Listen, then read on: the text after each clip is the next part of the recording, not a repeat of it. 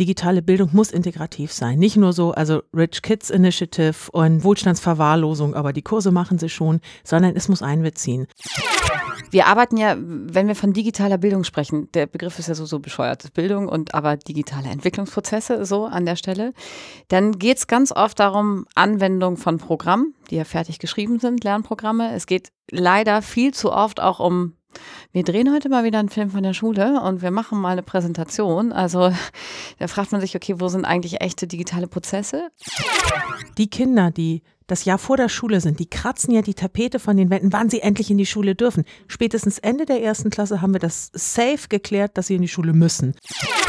Wir sind doch auf äh, Kooperation angewiesen. Und für mich stellt sich gar nicht die Frage, darf ich das? Äh, will ich das? Oder will ich mein System eher so geschützt halten? Das ist für mich fahrlässig. Und das würde ich, da würde ich mich auch mit jedem Schulleiter in den Ring begeben und sagen, mach die Türen auf, weil du, du vergibst große Chancen, aber du handelst an der Stelle nicht verantwortlich. Wir sprechen über Corporate Volunteering mit Julia Freudenberg, Dr. Julia Freudenberg, die in einem Hacker School Pullover vor mir sitzt, genauso wie Silke Müller, die auch in einem Hacker School Pullover vor mir sitzt. Bevor wir Vorstellungsrunde machen, macht mal ein Preview oder warum habt ihr einen Hacker School Pullover an? Ähm, Kleider machen Leute. Und ich finde, Silke steht da einfach nur großartig. Das war Julia. Mein Pullover ist total gemütlich. Ich wirke dann immer zehn Jahre jünger, sagen meine Schüler. Und ich fühle mich immer Julia so verbunden an den Tagen. Wenn ähm, wir diesen Podcast machen, kriegen wir ab und zu so komische Massenmails von Agenturen, die Werbung im Podcast schalten wollen. Und ich glaube, die denken jetzt, wir wären soweit. ähm, sind wir aber nicht, bevor jetzt wieder die, ich glaube nicht, dass jemand jemals von diesen Agenturen die Podcasts hört. Die schicken dann einfach irgendwie tausend Mails an Leute, die in den Top 10.000 der Podcast-Charts sind. Ähm, wir fangen vielleicht mal so ein bisschen aufräummäßig an. Die Hacker School ist was in der, sagen wir, zwei Minuten Version von Julia? Ich bin dankbar für die Einschränkung. Ich kann noch zwei Stunden. Äh, die Hacker School. Wir wollen Kinder und Jugendliche für Programmieren begeistern und zwar durch Corporate Volunteering, also durch ehrenamtliches Engagement von Unternehmen. Und die Idee dahinter ist, dass die Menschen, die von etwas wirklich selber begeistert sind, dass sie es am coolsten rüberbringen können. Und was wir mit den Kids machen, ist geiler Scheiß. Wir wollen sie dafür begeistern, dass sich mit Code zu beschäftigen, wie Maschinen funktionieren, dass es richtig viel Spaß macht, kreativ ist und gleichzeitig auch noch eine Idee über coole Berufe gibt. Und wir machen es in Schulen, dass wir uns virtuell zuschalten, damit wir dort alle, alle Kinder erreichen, insbesondere Mädchen, sozioökonomisch benachteiligte Kids und einfach Bock auf Zukunft machen. Silke, du bist in so einer Schule die Schulleitung. Das heißt, du hast es jetzt von der anderen Seite schon kennengelernt? Ja, tatsächlich ähm, bin ich ja die Schulleiterin der Waldschule Hatten in Niedersachsen und ich weiß gar nicht, wie lange Julia und ich uns schon kennen. Ich weiß nur, dass sie ganz lange diesen Gedanken in sich trug, dass sie sagte, meine neue Freundin heißt Silvia. Und die ersten Nachrichten, die ich bekam von Julia, waren immer, hey Silvia. Und ich dachte, okay, das Spielchen spielst du jetzt einfach mal mit. Das war unser sehr intensiv, liebevolles Kennenlernen. Führte zu einer lebenslangen Bindung quasi und die sich aber, um, um ernsthaft zu werden, ähm, tatsächlich in der Schule sehr widerspiegelt und vor allen Dingen auch ähm, die, die Haltung andererseits auch sozusagen die Aufgabe der Hacker School, die überträgt sich nicht nur bei dem, was wir mit den Kindern machen, sondern dieses Corporate Volunteering ist, glaube ich, total wichtig. Auch in meinem, ähm, in, in, meinem Glauben, dass wir unbedingt die Türen der Schule aufmachen müssen, um einfach Gegenwart und Zukunft reinzuholen und übrigens auch die Herausforderungen zu kennen. So, das heißt, Julia hat bei uns schon gehackt, die Hacker School hat gehackt und ich bin heute Morgen mit dem Pulli, kleine Anekdote, in die Schule gekommen und äh, dann kam mir ein kleines Mädel entgegen und sagte, hä? kommt heute die Hacker School, Frau Müller? Dann sage ich, nein. Und dann sagt sie, äh, aber arbeiten Sie dann jetzt nicht mehr hier, sondern für die Hacker School? dann habe ich gesagt, nein, ich treffe mich mit einer von der Hacker School heute. Dann sagt sie, mit wem Dann habe ich gesagt, oh, mit der Chefin. Dann habe ich gesagt, was? So, also die Hacker School ist tatsächlich, das will ich damit sagen, ein Begriff bei uns an der Schule. Jetzt machen wir noch die Vorstellungsrunde zu Ende. Du hast dich jetzt vorgestellt, du bist die Schulleitung. Äh, die Waldschule in ähm, Hatten ist ähm, bestimmt in vielen anderen Podcasts nachzuhören. Wir haben auch schon mal in anderen Kontexten gepodcastet. Machen wir dann irgendwie Links unten drunter. Ähm, ich will gleich noch viel darüber lassen, wissen, warum du die reingelassen hast. War erst Vorstellungsrunde. Äh, Julia, du, du bist nicht die Hacker School, du leitest die Hacker School. Bist du die Schulleitung? Ha, Entschuldigung. Ich bin nicht die Erste, der drauf so, Ich bin die Silke der Hacker School. genau. Ja, wobei ich, ich ich bin gar nicht so sicher, ob ich da jetzt mit Nein antworten würde. Ähm, irgendwie bin ich schon die Hacker School to a certain extent. Also es ist ähm, ja, ich leite sie. Ich mache das seit jetzt ähm, 2017 mit einer riesigen Begeisterung. Ich bin so ein bisschen wie die Jungfrau zum Kinde dazugekommen als Betroffener könnte man vielleicht sogar sagen, ich habe seit 20 Jahren den coolsten ITler der Welt zu Hause und sehe einfach dieses Mindset für Learning und hey, das ist neu und blinkt. Das sagt man, man reicht für Jungs, für Mädchen braucht man noch so ein bisschen Purpose. Aber diese Begeisterung, dass Lernen einfach geil ist und dass man das eigentlich sein Leben lang macht und dass es nicht weh tut, das habe ich auf der einen Seite. Auf der anderen Seite habe ich zu Hause Kids wo ich selber sehe, wie sich das System der Schule bei großer Bemühung und Offenheit und Schulbashing liegt mir absolut fern, aber doch nicht ganz leicht tut damit, zeitgemäße digitale Bildung, die berufs- und lebensvorbereitend ist, so umfassend anzubieten. Und naja, ich habe vorher in meinem früheren Leben Ben Jerry's in Deutschland eingeführt, also eine Eiscrememarke im Zuge des Guerilla-Marketings, also kein Budget, aber geile Ideen und ja, so geilen Scheiß zu machen ohne Budget habe ich halt schon so ein bisschen geübt. Und in dem Kontext, ich liebe es, diese Idee, etwas, was da ist, neu zu kombinieren und zusammenzubringen. Das zieht sich eigentlich schon seit sehr langer Zeit durch mein Leben. Und eigentlich das allergrößte Benefit ist neben dem Outcome, den es auch wirklich und der Wirkung, die es ja auch wirklich zeigt, ist eben genau Menschen wie Silke kennenzulernen und mit denen einfach, ja, zusammen geilen Scheiß zu machen. Jetzt sind die jetzt schon in euren Geschichten irgendwie die Leute in der Schule angekommen. Ich fange mal noch davor an. Es ist ja nicht so, dass sozusagen es wenig Leute gibt, die in die Schule rein wollen mit irgendwas. Also bei so einer Schulleitung oder insgesamt im Büro der Schule schlagen ja jeden Tag, ich weiß nicht, wie viele Anfragen auf, die alle sagen, sie haben geilen Scheiß. Ja, das ist so. Also ich sag mal so, die äh, E-Mail-Flut kann ich kaum überblicken von Angeboten, die sich gegenseitig versuchen zu überbieten oder auszustechen oder wie auch immer oder zu sagen, wir sind jetzt die Ergänzung, auf die jeder gewartet hat. Die Problematik ist, dass wir zu wenig mit Leuten, mit Menschen ins Gespräch kommen. Das heißt, die Schulblase, und Julia hat das eben umschrieben, ist tatsächlich noch ähm, sehr, sehr eingeschränkt unterwegs. Es ist für, bei vielen ein Bewusstsein da, wir müssen was verändern, wir müssen die besagten Türen aufstoßen. Aber diese Grundhaltung, dass wir in einem ganz, ganz alten System verhaftet ist, das insbesondere oder sind, das insbesondere Lehrkräften eine Art von Sicherheit, eine strukturelle Sicherheit bietet, die ungesund wird mittlerweile. Das ist, ähm, glaube ich, unser größtes Problem, weswegen wir erstmal aus Schulleitungssicht die Bereitschaft haben müssen und tatsächlich auch das Engagement zeigen müssen, zu sagen, wir wollen mit Leuten ins Gespräch kommen, eben genau die, von denen du sprachst, die uns überschwemmen mit Angeboten, ist es vielleicht auch meine Aufgabe zu filtern und zu sagen, okay, wen lasse ich denn durch die Tür? Oder mache ich die Tür erstmal ganz auf, lasse sie alle mal kommen und sortiere aus. Das heißt, die, die, ähm, der Anfangsstep, überhaupt in Schulen zu kommen, geht eben oft leider, muss man sagen, über die Schulleitung, die natürlich darauf angewiesen sind auf gute Tipps von Kollegen, von manchmal auch Eltern und übrigens auch von Kindern. Die haben auch manchmal super Ideen, wenn, wen sie gerne haben möchten. Aber das System Schule ist ein im Moment leider Verhinderersystem. Und das beißt sich sehr. Und wieso ist jetzt, also umgekehrt, wenn eine andere Schulleitung das hört, irgendwie kannst du tatsächlich jetzt den quasi Werbeblock machen. Warum ist tatsächlich diese Anfrage der Hacker School eine unter 100, die sich lohnt, zweimal anzugucken? Also ähm, Julia Freudenberg und ihr ganzes Team, äh, Julia, ihr habt ja so einen Spirit einfach, ne? Das heißt, da, da läuft nichts mit einer schnöden E-Mail-Anfrage mit einem Link dahinter, sondern da wird eben angerufen, da wird gesagt, ey, gib mir mal deine Handynummer und dann werden Messages ausgeteilt und dann ähm, das hat gleich mit einer Leichtigkeit und Fröhlichkeit zu tun. Und das ist das, was das Schulsystem eigentlich vermisst, ne? Dass man leicht und fröhlich miteinander umgeht. Und deswegen steht bei uns in den Leitworten zum Beispiel auch, dass, dass wir drei Begriffe sehr pflegen. Das ist Verlässlichkeit, Erfolg, aber in erster Linie Humor. Und ich glaube, du kriegst Leute eher im Gespräch, wenn du persönlich wirst, wenn du mit ihnen ins Gespräch einsteigst. Und bei der Hacker School ist es so, dass ähm, alles abgedeckt wird, was wir brauchen. Es geht um, um Berufsorientierung, es geht um Zukunftsorientierung, es geht um Coding tatsächlich, das Schlagwort unserer Zeit. Es wird ja eigentlich immer wichtiger, denn da müssen wir uns auch einig sein und da müssen wir uns sehr, sehr ehrlich äh, gegenübertreten können die Entwicklung im Moment, alles rund um Coden, Algorithmen und KI läuft uns gerade im Galopptempo davon und wir kommen nicht hinterher. Und wir setzen uns mehr oder weniger noch auf die Hinterbeine und sagen, ach nee, äh, lass mal erstmal eine Richtlinie entwickeln. Am besten 16 oder 17 plus Bund und dann gucken wir mal. Und die Hacker School ist eben agil. Die kommt sofort rein und sagt, Leute, ihr habt keine Ahnung. Und ich mache mal ein Beispiel von einem Kollegen, der der wirklich der, den Digitalisierungsprozessen an sich total kritisch gegenüberstand und gesagt hat, oh, ey, puh, ich gehe gerne mit Holz um und ich mache auch gerne Englischunterricht. Ich bin so ein bisschen mehr, ich ziehe mich gerne ein bisschen zurück. Ähm, jetzt muss ich mit Computern umgehen, jetzt muss ich mit Tablets umgehen, jetzt habe ich eine Tablet-Klasse, um Gottes Willen. Der nimmt mit seiner Klasse also an diesem Kurs teil. Und dann wirst du durchgetragen. Das ist nicht nur durchgeführt, sondern du wirst mit einer Leichtigkeit auch durch die Inspira einfach durchgeführt, durch diesen, durchgetragen durch diesen Kurs.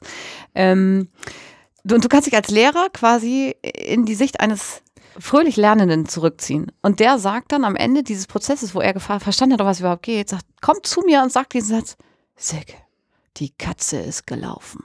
Und ne, das ist sozusagen Programmieren mit Scratch, Scratch. genau. Und, und ich habe Julia das gesagt, weil das ist so ein Kurzsatz jetzt zwischen uns, weil ich habe diesen Kollegen nie so begeistert erlebt, ne? Das, äh, in, vor allen Dingen in diesen Prozessen, dass er einfach mal sagt, die, meine Katze, es war ja seine, ist gelaufen. mm. Inspira und Kurs und sowas ist jetzt ein gutes Stichwort, glaube ich, dass wir nochmal sozusagen erklären, was da genau passiert. Das ist wahrscheinlich Julias Job. Mm, das kann Silke auch, aber ich würde mal übernehmen. Danke. Es geht nicht über ausgewogene Redeanteile. Ähm, unsere Idee hat ja ursprünglich ähm, komplett außerschulisch gestartet. Also Hacker School gibt es seit 2014, auch damals schon not for profit, aber noch nicht gemeinnützig. Das hat sich dann 2017, 2016, 2017 geändert. Ähm, und wir haben erstmal im außerschulischen Bereich an Wochenenden in Unternehmen Kurse angeboten. Also wir waren zum Beispiel bei Otto ähm, jedes Quartal einmal mit bis zu, bis zu zehn Kursen, also 100 Kids und haben außerschulisch gearbeitet. Das war toll und das ist es auch immer noch. Das Format gibt es. Es hatte aber für uns die Herausforderung, dass wir die Kids erreicht haben, die wollten. Und ähm, es passieren ja manchmal Sachen anscheinend nicht ohne Grund. Auf einer denkwürdigen Konferenz in Hamburg habe ich den Micha Palesche kennengelernt und auch diverse andere. Das war eine, so eine Schlüsselkonferenz, danke an Körperstiftung, die unglaublich viele Effekte über die Jahre hatte. Und wir haben dann mal ausprobiert, weil auch Michas Thema immer ist, digitale Bildung muss integrativ sein. Nicht nur so, also Rich Kids Initiative und ähm, äh, Wohlstandsverwahrlosung, aber die Kurse machen sie schon, sondern es muss einbeziehen. Und da haben wir in einem Anfall von, ich weiß nicht, Größenwahn oder irgendwas in der Richtung gesagt, komm, wir programmieren mal mit deiner ganzen Schule. Das war der 12. Dezember, nee, der 18. Dezember 2018. Ähm, danach kam übrigens Silvia. Danach kam auch Silke, ich will das auch machen. Aber wir haben in dieser Schule mit allen Kids programmiert. Das waren 300 und das war irgendwie gefühlt der Totalwahnsinn. Aber es war auch in der Rückbetrachtung so, dass auch Micha mir gerade noch vor zwei, drei Wochen gesagt hat, er sieht immer noch Kids in diesen T-Shirts rumlaufen, einige jetzt mehr oder weniger unabsichtlich bauchfrei, weil das ist jetzt halt schon ein paar Jahre her. Du musst ganz kurz sagen, was sind diese T-Shirts? das ist das, was wir unter den Hoodies tragen.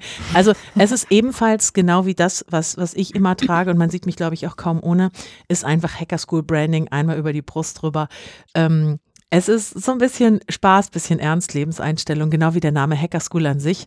Ich sollte einmal auch irgendwie eine Präsentation, eine Dankesrede beginnen mit Hacker sind das nicht, die Bösen. Äh, nee, aber es ist so schön ambivalent. Ähm, da hatten wir neben dem Programmieren den ganzen Tag eben auch wirklich alle Kinder mit diesen T-Shirts ausgestattet. Und das war schon echt eine Armada, also das sah sehr eindrucksvoll aus. Was äh, aber der spannende Punkt ist, dass auch Micha später sagte, das ist ja auch ähm, äh, als, als Sekundarstufe, also fünfte bis zehnte Klasse, hatte auch alle, alle Kinder da. Er sagte, wie er begeistert davon gewesen ist, dass die Kids, von denen er wenigsten gedacht hat, dass sie sich da reingeben, dass die diejenigen mit dem hinterher angewachsenen T-Shirt waren sozusagen, die nicht aufhören wollten. Und das war, ich meine, wir waren damals fünf Leute vielleicht, vier oder so, also ganz, ganz klein auch im Vergleich zu jetzt. Jetzt habe ich 40 Leute im Team ähm, wo wir schon so dieses erste Gefühl hatten, wir müssen uns perspektivisch mit Schulen auseinandersetzen. Aber da wir ja sehr auf Begeisterung unterwegs sind, Schulen und geiler Scheiß in einem Satz, das war schon, wo ich dachte, dass der Begriff herausfordernd ist an dieser Stelle auf jeden Fall angebracht. Aber dann kam zwischenzeitlich noch Corona, wir haben alles auf Online umgestellt.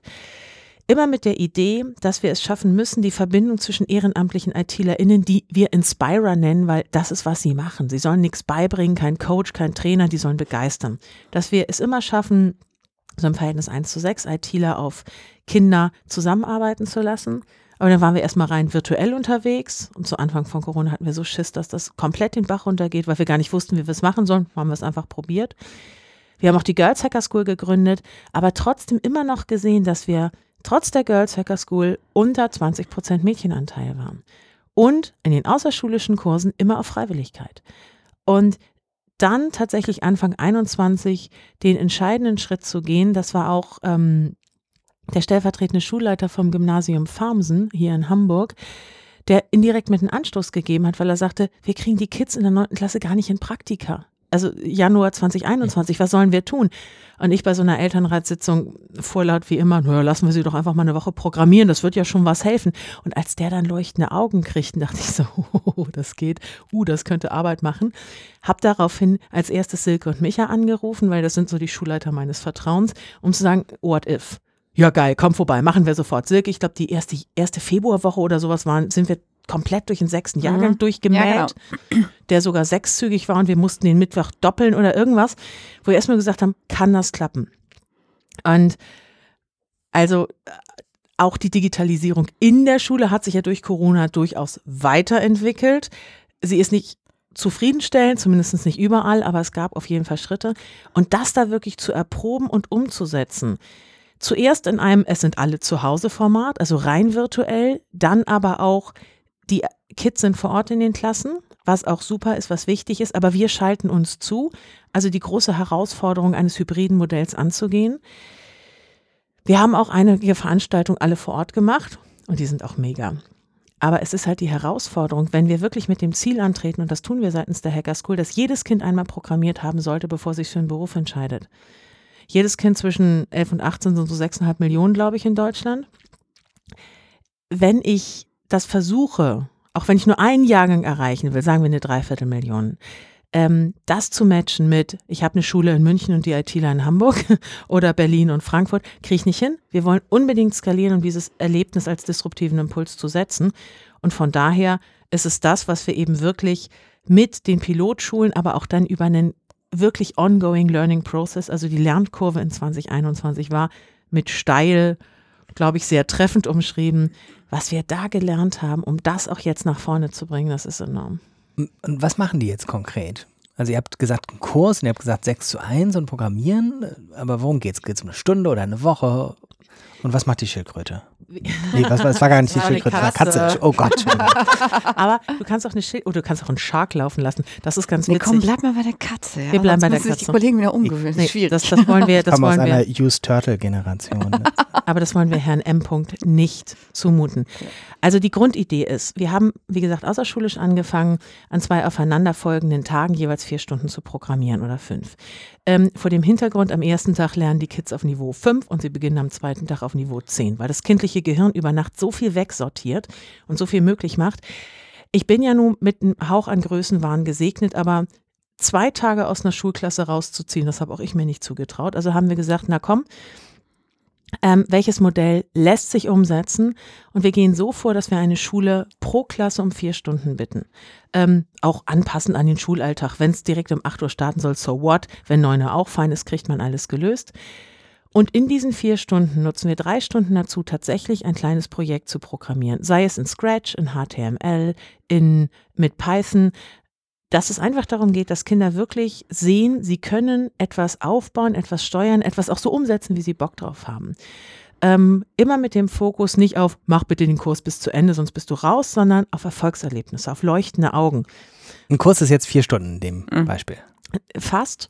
Wir bitten um vier Stunden, drei Stunden davon programmieren wir und in der letzten Stunde abzüglich Pause und Begrüßung kommt der für mich ganz, ganz wichtige Teil der Berufsorientierung, weil mhm. wir machen das mit echten ITlerInnen, Azubis, Dualis, aber auch welche, die äh, im, im Senior-Bereich arbeiten.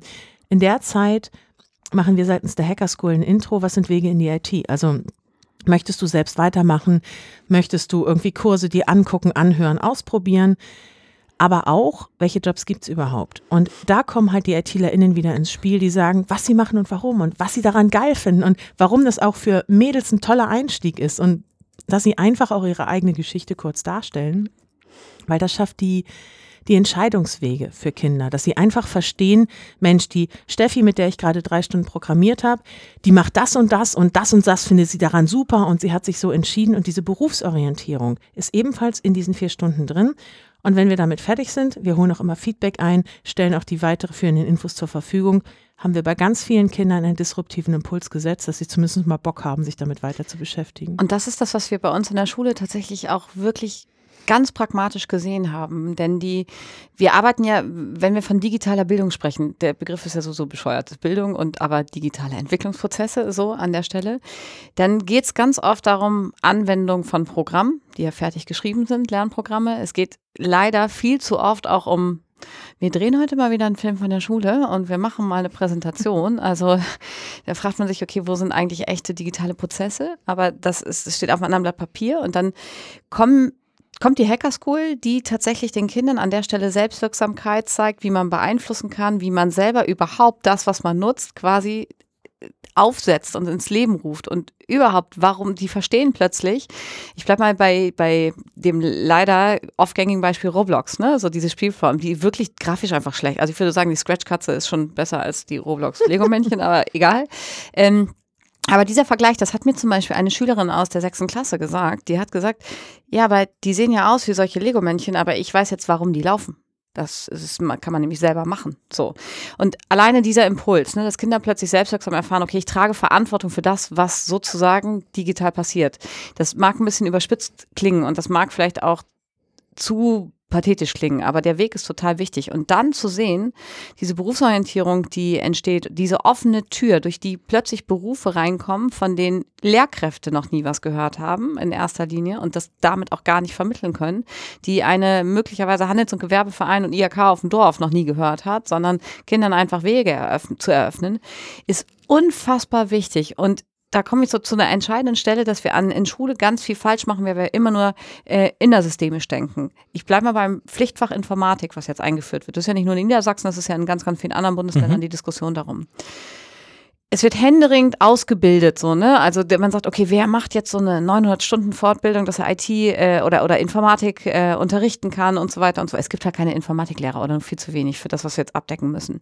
Dann guckt man sich die Lehrpläne an und sagt, hm, okay, das habe ich aber auch noch nie gehört, was die da eigentlich wollen. Das heißt, es sind auch Inhalte, die nicht passen. Und wenn ich dann umdenke und sage, warum wird da jetzt was wieder in die Leistungsbeurteilung geholt, was gar nicht notwendig wäre, wenn es doch um Inhalte geht, nämlich Zukunftsfähigkeit geht und, und äh, IT tatsächlich das abzubilden. Warum sucht man sich nicht Partner? Wie zum Beispiel die Hacker School, wie es gibt ja andere Initiativen, ne? was weiß ich, KI macht Schule oder was weiß ich, es sind ja ganz viele unterwegs, ja. ähm, die sicher dann einen anderen Ansatz haben und nicht äh, meine Geliebte, deswegen trage ich den Pulli Hacker School so darstellen, aber ähm, trotzdem tolle, super Angebote haben. Und warum geht man keine Partnerschaften ein? Warum sucht man sich nicht Verbündete, sondern versucht es in dieses Raster des Altertums zu drücken und versucht dann auch noch von oben zu sagen, so, und eine Note gibt es auch noch und es ist auch direkt versetzungsrelevant und wir fangen Klasse 10 an. Das macht einfach keinen Sinn. So, und man könnte die Begeisterung anders wecken bei den Kindern, die so notwendig ist, um auch wirklich nachhaltig arbeiten zu können. Mhm. Mhm. Sag mal ganz konkret, was jetzt die vier Stunden oder die drei Stunden Programmieren angeht. Die sind online zugeschaltet. Die, die heißen noch nicht Inspira. Wie heißen die? Die, Na doch, die Inspira schalten sich online zu und die Kids sitzen vor Ort in den Klassen oder im Computerraum ja. und im besten Fall tatsächlich auch im Pair-Programming, dass sie an einem Rechner arbeiten oder zu zweit auf jeden Fall, von mir aus auch jeder mit einem Rechner, dass sie sich gegenseitig mit unterstützen können. Und die Kids sind in den Klassen und wir ITler schalten uns zu und treffen uns in Zoom. Für den normalen Lehrer ist Pair-Programming Partnerarbeit. Entschuldigung. Lehrersprecher. Ja, Partnerarbeit. Bitte. Ja. Die Katze ist gelaufen. Das heißt, die Leute, die das anleiten, sind schon die Inspirer. Ja. Mhm. Und da sind 6 zu 1 da, also jetzt vier Leute. Ja, wenn du eine Klasse mit 24 oder 30 Kids hast, hast du vier, fünf Leute äh, auf und ab gerundet, weil die mhm. passen sich nicht alle auf das 6 zu 1 an, aber so más o menos. Und es ist von meiner Seite aus noch ein Team Inspirer dabei. Aha. Der steht bei mir auf der Payroll. Das ist die Person, die den Kurs leitet äh, die Gruppen einteilt und für Fragen, Anregungen, Nöte und kühlende Läppchen zur Verfügung steht. Wenn wir zum Beispiel Kinder mit ähm, einen besonderen Aufmerksamkeitsbedarf haben, ähm, wo es manchmal hilft, sie einfach kurz aus einer Gruppe rauszuziehen, sie ein bisschen gesondert zu betüteln, vielleicht zu unterstützen, wenn es gerade so eine Wutphase ist, mit wir machen einen HTML-Kurs. Okay, pass auf, ich zeige dir, wie du ein Video auf der Website einbindest, dann sollen sie doch erstmal zehn Minuten YouTube gucken und sich das Video aussuchen. Aber genau solche Sachen, das ist eine Rolle vom Team Inspirer, auch bei Fragen zu unterstützen. Und mit dem Setting fahren wir ganz gut. Und das Programm gebt ihr ja vor an die Inspirer von außen, ne? dass sie sich nicht bemühen müssen und sagen, was mache ich jetzt mit den Kindern, sondern genau, werden ja auch durchgeführt und durchgeleitet quasi. Wir sprechen mit den Schulen ab, was ihr machen wollt. Ja, genau. Also HTML, Python, was weiß ich. Und äh, dann schreiben wir die Kurse so auf, dass die ITler sich auch zu dem Themenfeld dann zubuchen können. Und genau, dann geht es bei denen darum, die Kurse, wir haben, wir haben sie ausgearbeitet, aber nicht immer mit dem Ziel, es muss genauso sein, Genau. sondern hört, wenn euch die Kids woanders hin rufen. Und wenn ihr denkt, so ein Tic-Tac-Toe passt an dieser Stelle besser. Ihr habt die Grundlagen, guckt da rein, setzt um, was ihr davon für richtig haltet. Das funktioniert gut, aber es ist halt nicht äh, mandatory, also im Sinne von, ihr dürft auf keinen Fall abweichen, sondern tut, was es braucht, damit die Augen leuchten. Ist Tic-Tac-Toe jetzt ein Codewort für irgendwas, was ich nicht verstehe, oder ist es das? Das ist das Spiel. Also Okay. das kannst du sehr einfach mit Schere, okay. Stein, Papier. Also Ja, okay. kannst du bauen. Und dann sitzen die da und lernen das. Ähm, ganz praktisch, das heißt, das sind sozusagen jetzt sechs zugeschaltete in Gruppen Videokonferenzen oder sowas. Genau. Ja. Kann ich mir vorstellen. Okay. Dann kommt nochmal Das der. ist demnächst so ein Scratch-Kurs, ne? Also lädst ihn jetzt ein, mal zum Hacken, ne? Ey, Ja, ich unbedingt. muss auf die Schülerseite, das ist ganz Ja, ja, klar. Da, ne? Äh, nächster, nächster. mit deiner Vorbildung. Non- Non-Inspirer. ähm, Azubi Inspire. Mhm. Ja, Inspire ins SB oder in Ausbildung. Oder? Ja, also und die Lehrkräfte, die das begleiten, das ist vielleicht jetzt wieder eine Frage an Silke. Wir machen das mal gut mit den Wortanteilen verteilen hier. Mega. Wir, wir greifen uns schon ins Wort. In, in, der, in, in der Waldschule hatten es das wahrscheinlich alles kein Problem, weil alle Lehrkräfte wollen das auch gerne. Ja, und so, unbedingt. ne? Ich Aber nehmen wir an, es gäbe irgendwo eine Schule, wo die Schulleitung das jetzt vielleicht interessant findet. ähm, was macht sie dann? Bleiben wir mal an einer Schule im Landkreis Oldenburg. Eine Frage für eine Freundin. Ich frage für eine Freundin, genau. Äh, natürlich finden Lehrer das nicht immer total gut, ne? weil ich muss ja auch äh, drauf schauen, natürlich ist der Belastungsgrad einfach hoch. Und wir, wir machen diese Add-on-Geschichte und dann kommt tatsächlich die Schulleiterin oder irgendjemand anders und sagt, ey, geiler Scheiß, ich hab was. Und die sagen, ja, super. und wer muss das machen? Wir. Danke, Silke. Ähm, Allerdings glaube ich, muss ich auch meine Rolle klar besetzen. Das heißt, es geht ja nicht nur darum, dass ich denke, ah, geiler Scheiß, ich will, ich will das unbedingt machen. Ähm, mir ist das am Ende, äh, ich habe, also ich habe den Auftrag, ich wollte gerade sagen, egal ist es natürlich nicht, aber ich habe den Auftrag, Qualität zu sichern und ich habe den Auftrag auszubilden und dafür zu sorgen, dass die Ausbildung gut läuft. So, und das heißt auch, ich muss natürlich die Augen offen halten, wirklich hervorragende Angebote. Und ähm, dann muss ich auch tatsächlich manchmal darauf drängen, dass wir Dinge machen. Und auch d- dafür habe ich, da sind wir wieder beim Leadership-Gedanken, dafür habe ich dann möglicherweise Ideen, wie ich die Kollegen begeistern kann und mitnehmen kann, ohne dass sie sagen kann, du musst es jetzt machen. Und bei dem ersten Kurs war das ähm, Besondere, dass die Vorbereitung mit den Inspirern beziehungsweise mit den Team-Inspirern äh, für die Lehrkräfte, äh, damit sie überhaupt wissen, was passiert äh, und was da überhaupt dann ab, ab Montag passiert, an einem Freitagnachmittag ab 14 Uhr liegt.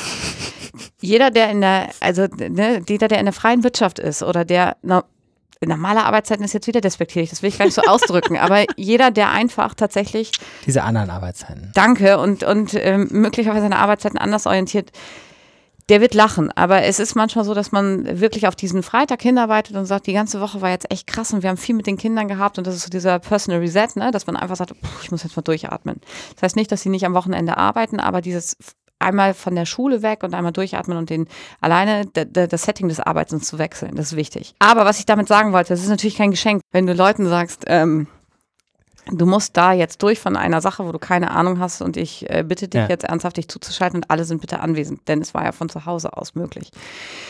Und die Hacker School hat es an der Stelle mit einer ähm, Humor und Leichtigkeit geschafft, diese Kollegen bei der Stange zu halten und diese Kollegen zu begeistern für das, was da passiert in der nächsten Woche. Das heißt, ich habe natürlich auch brav im Sinne meiner Fürsorgepflicht nachgefragt, Mensch, habt ihr alles verstanden? War das okay?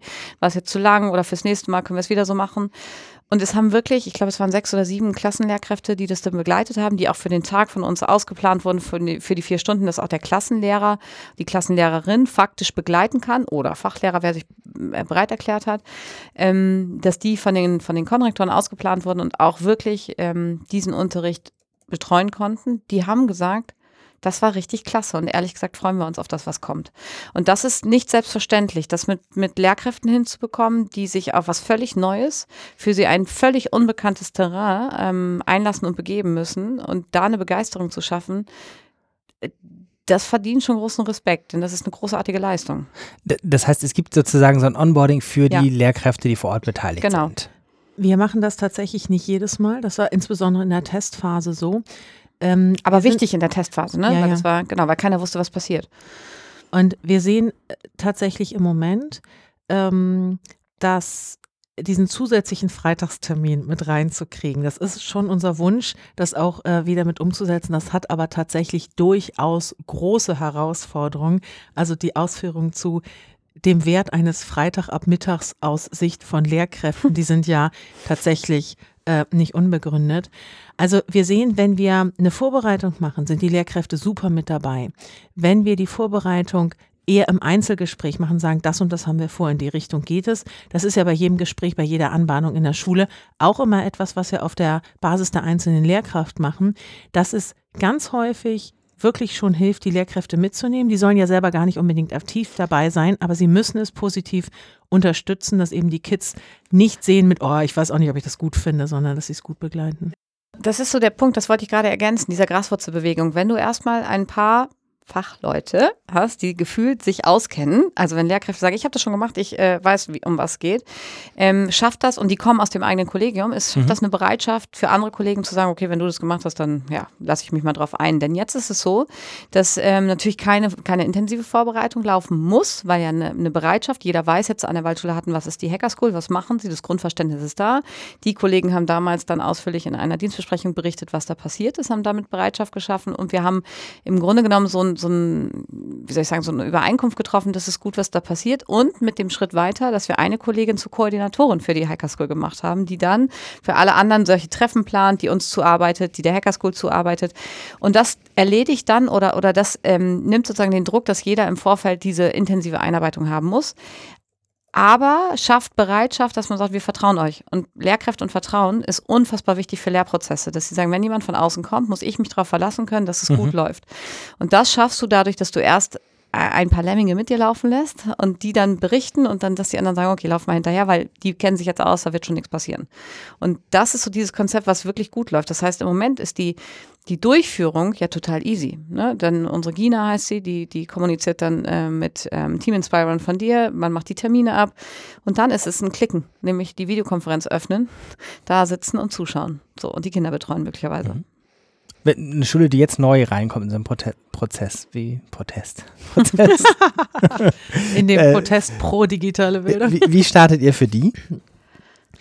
Wir haben mittlerweile ein eigenes Schulteam aufgebaut. Also es ist zu Zeiten, wo das alles angefangen hat, wurde das eben halt mitgemacht, ausprobiert und wir haben jetzt so darauf reagiert, dass wir auch tatsächlich ähm, Leitungsebenen bei uns mit eingezogen haben und es gibt ein komplettes Schulteam, was nichts anderes macht, als mit Schulen den Austausch zu machen. Es ist im Moment so, dass wir auch gerade prüfen, ob wir so etwas auch zeitlich asynchron anbieten können. Also dass es halt nicht der Freitagnachmittag sein muss, sondern wir produzieren gerade auch oder prüfen, ob wir eben mhm. auch ein paar Videos damit anbieten können. So, hey, übrigens, das haben wir vor. Ist ja auch unterschiedlich für HTML, Python, Scratch, was man eben macht. Was wir aber immer machen, ist ähm, ganz detailliert mit dem Ansprechpartner, der Ansprechpartnerin durchzugehen was habt ihr da und wo wollt ihr hin? Als Beispiel, wenn eine Schule nur iPads hat, ohne externe Tastatur, ist ein HTML-Kurs sowas wie ein Todesurteil. Das kannst du vergessen, das ist nur frustrierend. Und genauso durchzugehen, wo kommt eine Lehrkraft her, wo möchte sie hin, wie können wir rüberbringen, was wir im Detail machen, dass die eben sich ganz gut abgeholt fühlen. Da ist jetzt ein ganzes Team für zuständig. Mhm in, in, meiner Vorstellung ist es so, dass das viele Lehrkräfte vielleicht auch erstmal gar nicht interessiert, ob das HTML oder Python ist, sondern was, was genau ist das da, was da passiert? Oder sind das dann eher schon die fachlich interessierten Leute, die ihr als erstes habt, wo die anderen hinterherlaufen? Also nach meiner Erfahrung gibt es immer so eine und solche. Also wir haben insbesondere die Erfahrung gemacht, dass wenn wir neue Schulen gehen, dass wir nie Kalterquise machen, weil wir haben ja keine Silkes in allen Schulen sitzen, mhm. sondern dass wir häufig Einfallstore haben über sei es äh, Schulleiterkonferenzen oder ähnliches. Und im ersten Go kriegen wir fast immer eine Person, die Bock drauf hat. Ja. Die sagt, ey, das ist neat, ich muss digital, ich muss irgendwie ja Berufsorientierung machen oder was auch immer, könnt ihr mir helfen? Und diese Person, die hat richtig Bock. Und die macht es dann meist oft mit einer Probe in der eigenen Klasse oder ja. eine Klasse, wo sie es umsetzen kann und weitet es danach auf einen Jahrgang aus. Dann beginnt der Tanz, weil dann kommen auch die Lehrkräfte rein, wo du nicht unbedingt eine notwendige intrinsische Motivation feststellen kannst. Und auch diejenigen, die sagen, oh super, dann kann ich in der Zeit ja Klausuren korrigieren oder ähnliches. Und da wirklich die Brücke zu bauen, dass es definitiv kein Zusatzaufwand sein soll für eine Lehrkraft, das zu begleiten, aber es trotzdem für die Kinder entscheidend ist, ob die Lehrkraft so viel Interesse zeigt, ja. Dass sie, dass sie merken, es ist okay, dass sie sich dafür interessieren. Das ist dann schon wieder immer eher ein bisschen diplomatisch. Das heißt, wenn Leute jetzt diesen Podcast hier hören ähm, und es gibt noch keine Hacker-School-Verbindung an der Schule, dann ist eine Einzelkontaktaufnahme sinnvoll? Sofort. Also es ist immer, es startet immer mit dem ersten Schritt.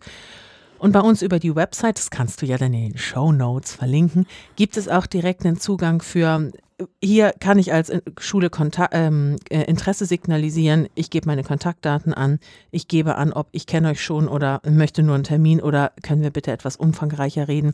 Und dann meldet sich direkt das Schulteam. Darüber kommen wir gut weiter. Und ich glaube, dass wir auch an dieser Stelle diesen Begriff des Corporate Volunteerings sogar weiten könnten. Ne? Dass man sagt, okay, wenn es darum geht, dass wir Kooperation schaffen, dass wir Freiwilligkeit schaffen, dann bedeutet das auch, dass wir wieder, und das leben wir ja, diese, diesen Netzwerkgedanken, dass wir Leute aus unterschiedlichen Bereichen zusammenbringen. Und ich glaube, gerade bei der Hacker School ist es wichtig, dass ich zum Beispiel als Schulleiterin ähm, immer wieder platziere, ob das dann in Schulen ist, ob das in Behörde ist, ob das, äh, ich habe ja dieses Beispiel gemacht mit dem Informatikunterricht. Ich sage, Mensch, guckt euch das mal an, vielleicht könnt ihr da tatsächlich unser Land unterstützen setzen oder auch mal an die Politik zu koppeln und zu sagen, man muss die Initiativen schützen, stützen und schützen, ist ähm, äh, total wichtig. Und ich glaube, dass wir in den Schulen, und das ist große Kritik an unser System, aber auch an uns selber, immer noch nicht verstanden haben, wie wichtig äh, Kooperation und Kollaboration sein wird und immer wieder sein muss. Das heißt, es muss ja auch nicht jede Schule das Rad neu erfinden. Man könnte, ich könnte mir auch super vorstellen, dass man in einem Schulverbund gemeinsam äh, Tage auf den Weg bringt, wo wir zusammen mit der Hacker School, Hacker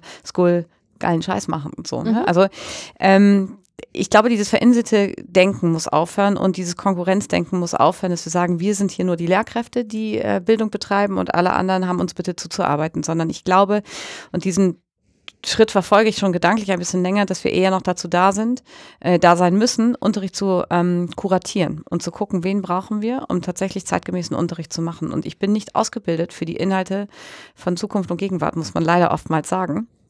Das ist immer sehr erschreckend, aber als kleine Anekdote kam ähm, meine Kollegin gerade von einer Fortbildung, wo sie Vortragende war und hat von ähm, außerschulischen Angeboten gesprochen, hat aber auch von unserem Fach äh, Leben lernen, was wir an der Waldschule haben, gesprochen. Und dann stand äh, ein, ein entrüsteter Kollege der mittleren Alters am Ende des Vortrages auf und hat gesagt, so, er wollte jetzt mal sagen, ähm, er fühlt sich geringschätzt in seiner Arbeit durch die Einführung eines Faches Leben lernen mit der Begrifflichkeit.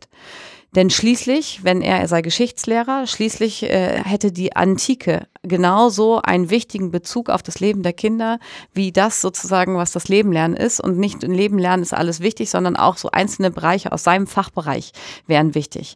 Meine Kollegin hat einen Moment da gestanden und hat gesagt, aber es ist gut, dass Sie es mal zurückmelden. Ich nehme das gerne mit. Nur das eine hebt das andere ja nicht aus. Wir versuchen ja Lücken zu schließen, einfach damit, was nicht angeboten wird. Und da sieht man, das will ich damit sagen, wie unfassbar verinselt wir oft im Denken sind. Und das ist ein Riesenproblem am System Schule. Wir sind verinselt, das System ist verinselt und dann braucht es diese, diese äh, Kooperationsbereitschaft von außen. Ich meine, da kommen Leute aus der freien Wirtschaft, die sagen, wir arbeiten freiwillig mit euren Kids. Wir trainieren eure Kids. Und das ist ein so, so wertvolles und wertschöpfendes und wertschätzendes äh, Engagement, wo man im Grunde genommen als jeder, also jeder Schulleiter, der das jetzt hört, bitte ladet die Hacker School ein, ne? Weil das ist wirklich so, so wichtig. Ja. Ich glaube, den Punkt haben wir klar gemacht.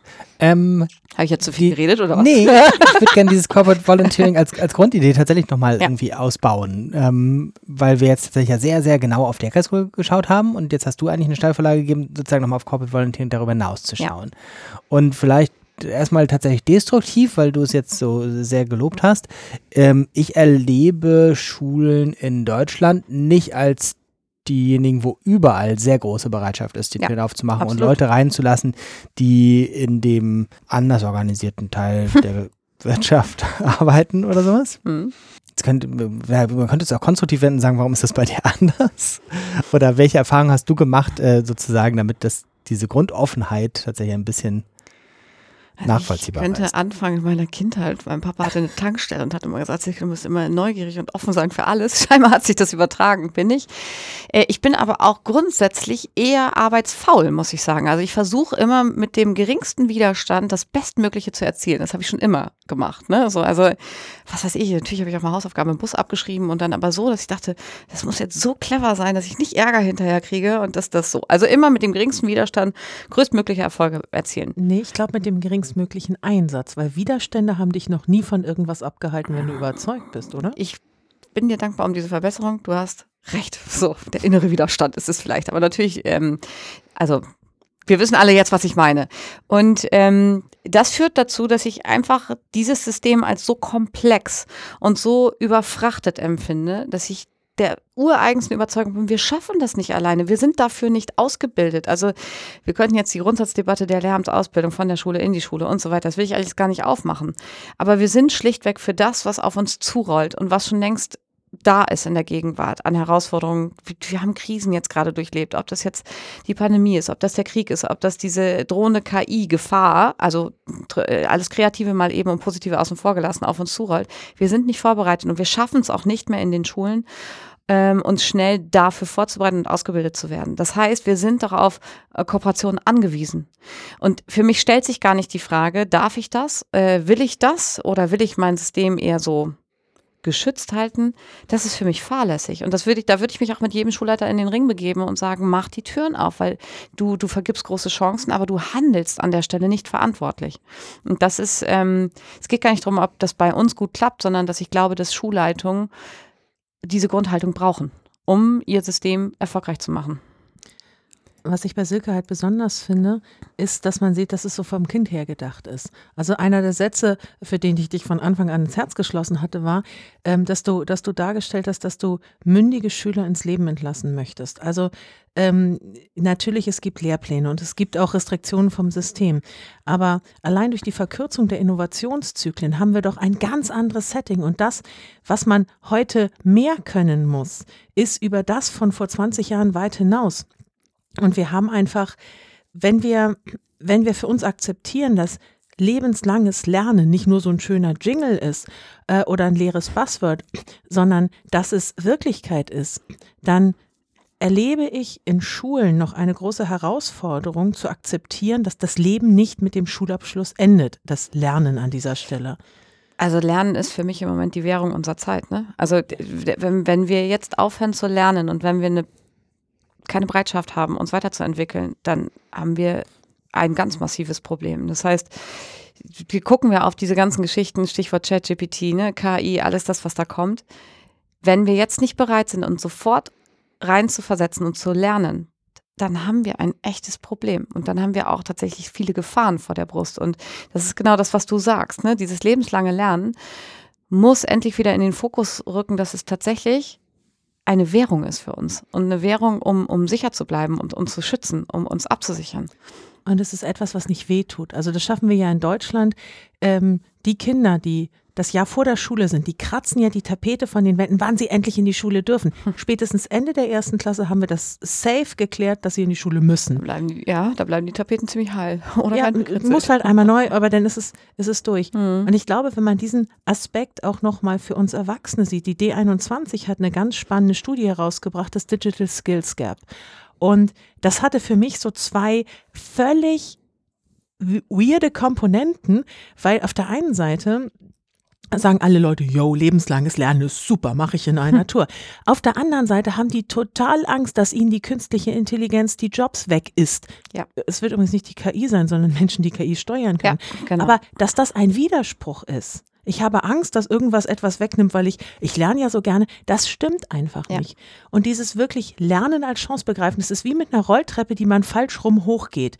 Wenn man stehen bleibt, fährt man runter.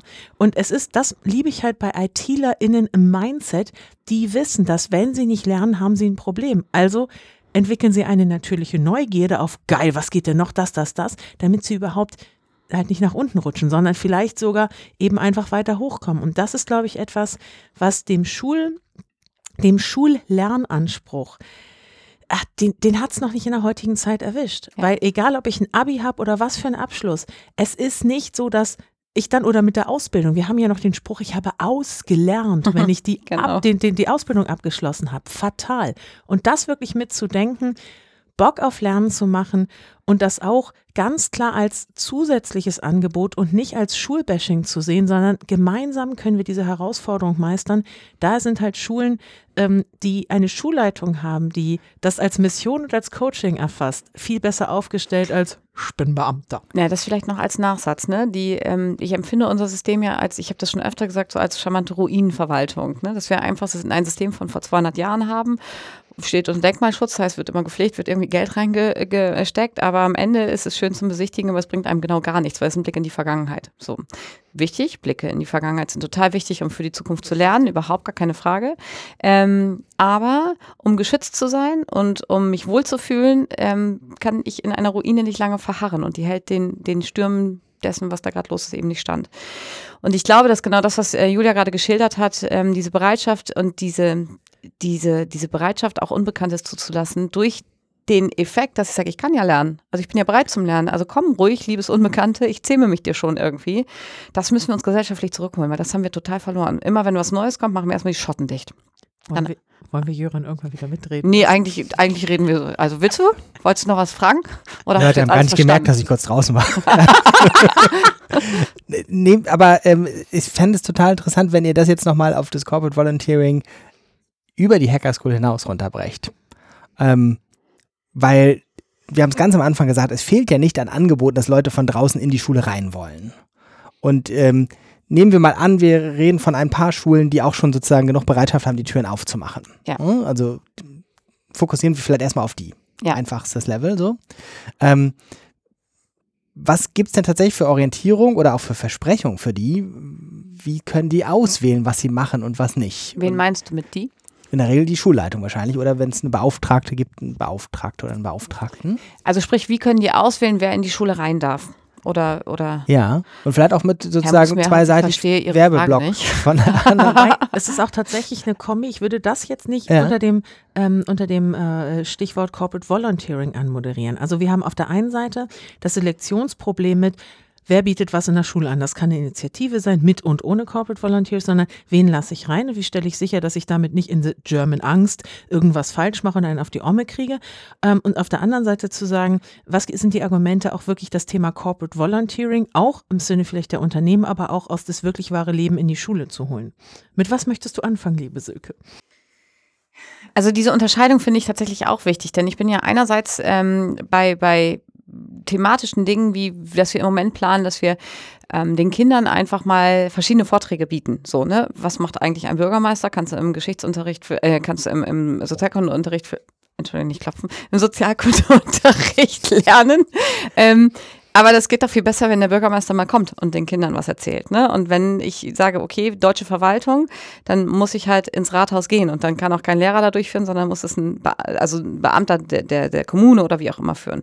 Wenn ich die Feuerwehr kennenlernen will, dann lade ich mir Feuerwehrleute ein. Und wenn ich tatsächlich aber auch mal ein Start-up, einen jungen Menschen, der ein Start-up auf den Weg gebracht hat und gesagt hat, ich habe was entwickelt, dann lade ich den ein. Das ist aber kein Corporate Volunteering.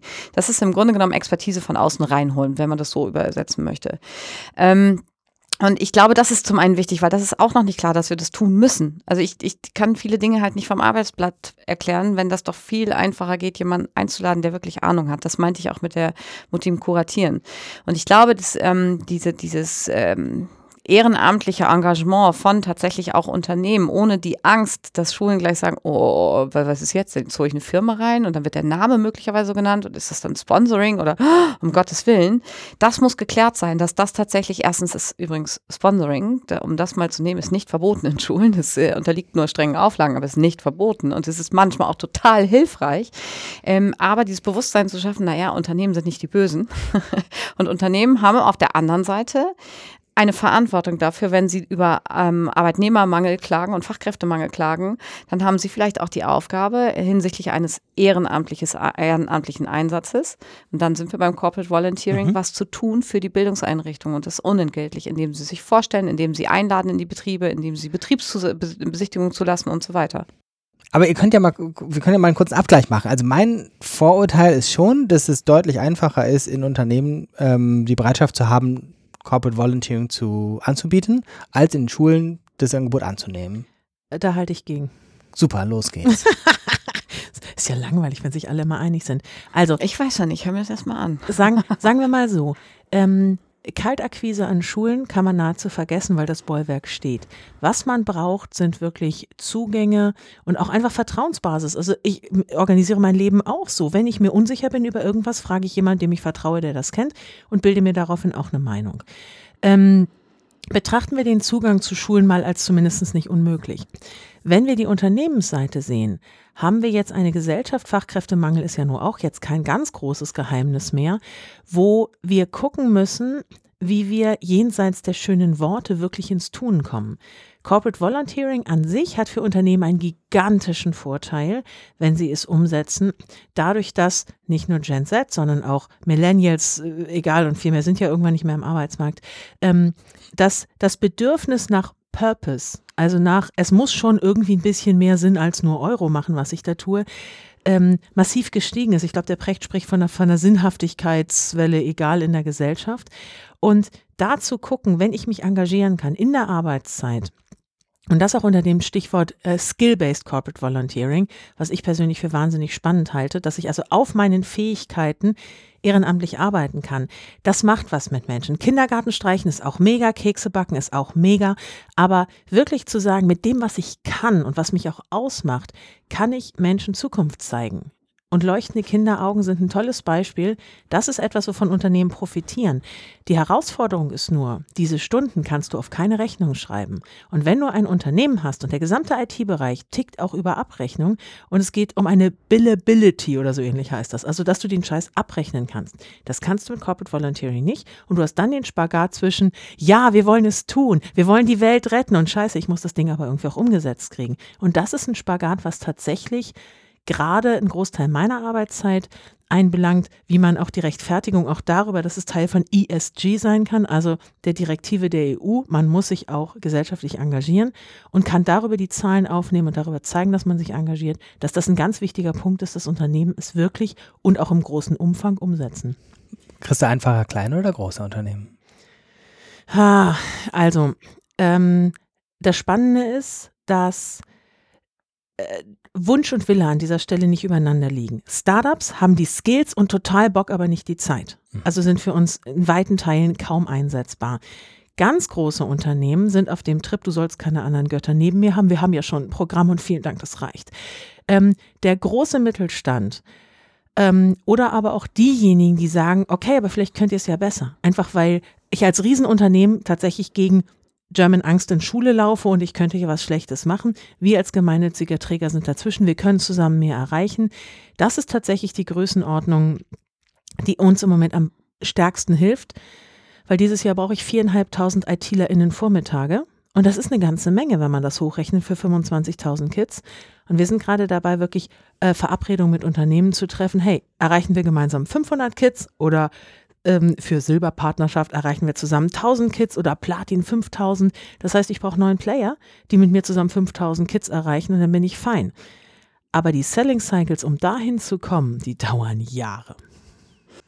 Ich würde mich, glaube ich, bei euch dazwischen irgendwie positionieren, denn äh, ich bin natürlich, äh, ich fühle mich so als Mitglied der Hacker School Familie, deswegen äh, hat Julia bei mir immer offene Türen, aber ich verstehe natürlich auch meine Kollegen.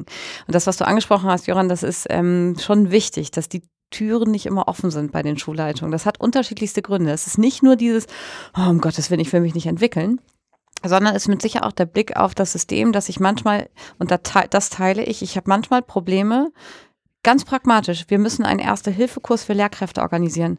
Wir finden keinen Termin, weil der ganze Jahresplan komplett voll ist. Und da geht es um einen Tag. Da sind sicherlich schon, schon schulinterne Lehrerfortbildungen drin, da sind Projekttage drin oder irgendwas, aber da sind natürlich auch die gesetzten Tage, an denen wir nicht vorbeikommen. Je mehr Tage ich über dieses Jahr versuche noch zu blocken für eine außerschulische Aktivität, desto höher steigt der Druck, wann kriege ich meine Sachen eigentlich durch. Und da kann ich die Lehrkräfte verstehen, weil sie einfach nur noch am Pumpen sind. Wie kriege ich schnell den Stoff durch, den ich durchkriegen muss? Wie erreiche ich die Prüfungsrelevanz, die nun mal leider da ist? Das heißt, dieses ganz pragmatische, wir wollen euch ja, aber es tut uns leid, weil wir haben keine Zeit und das führt zu einer Abwehrhaltung, ist tatsächlich da.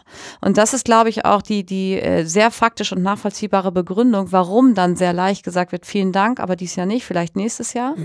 Und dann ist es oft so, dass solche, solche Gespräche zwar stattfinden, aber dann auch manchmal versanden, weil man nämlich dann auf einer Fortbildung ist und ganz toll und motiviert kommt und einem begegnet dann am Montagmorgen nach der Fortbildung der Kollege, der sagt, oh, ich kann eigentlich nicht mehr, ich weiß gar nicht, wann ich das noch alles machen soll.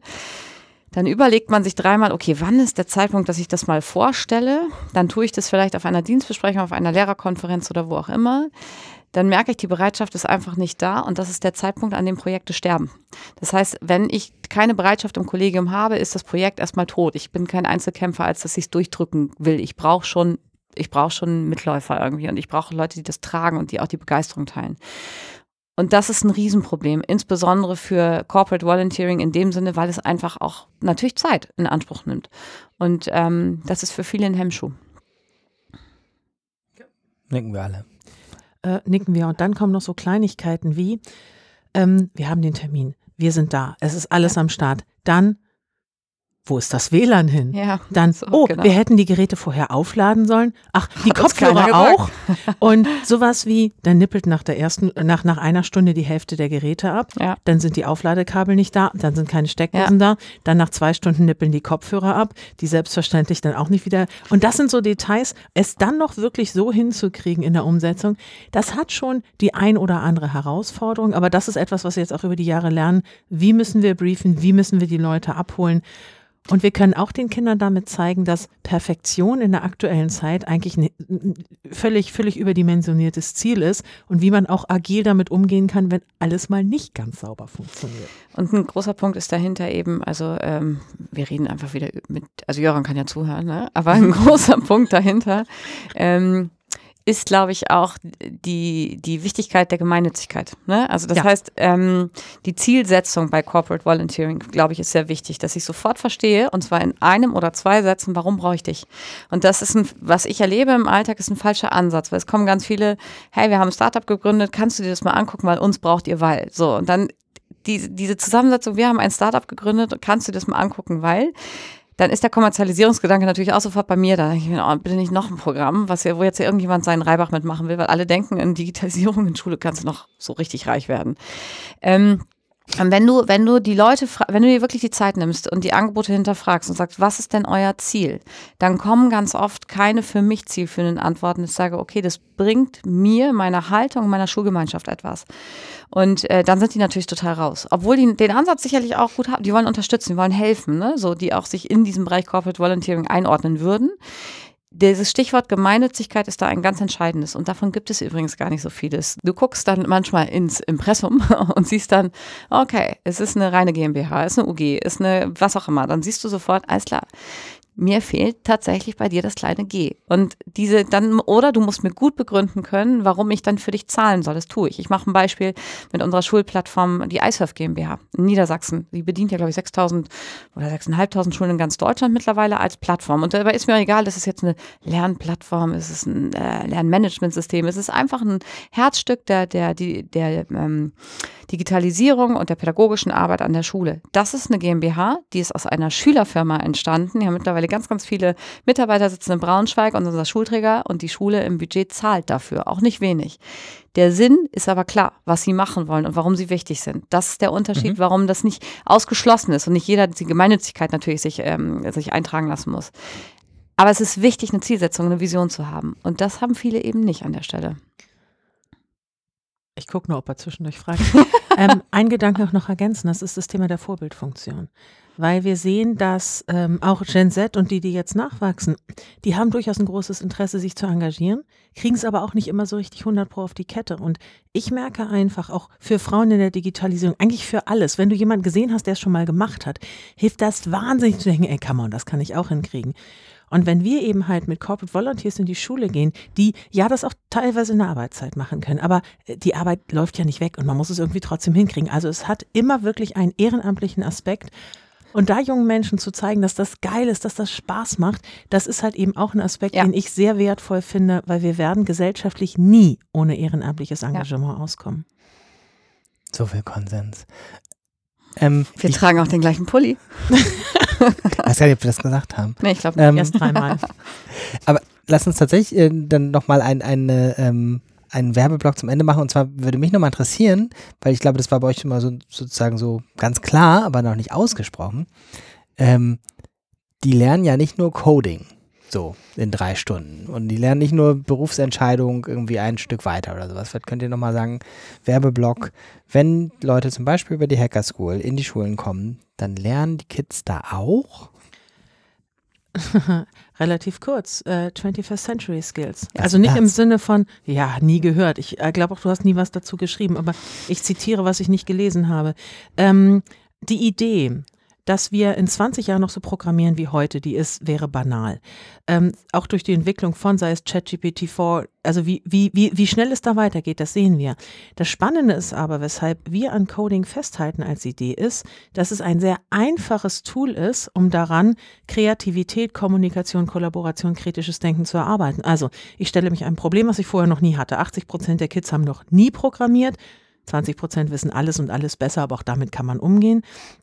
Sie müssen also kreative Lösungen finden, um dieses Spiel zu bauen. Sie müssen zusammenarbeiten, weil in der Regel deswegen Pair-Programming oder Paararbeit wie der Lehrer sagt. Ähm, Partnerarbeit. Entschuldige, entschuldige. Vielen Dank. Deswegen haben wir eine Schulleiterin ja, mit dabei. Wir Erwachsenen denken, das hat was mit Beziehung oh. zu tun. Partnerarbeit. Ne? ja, genau.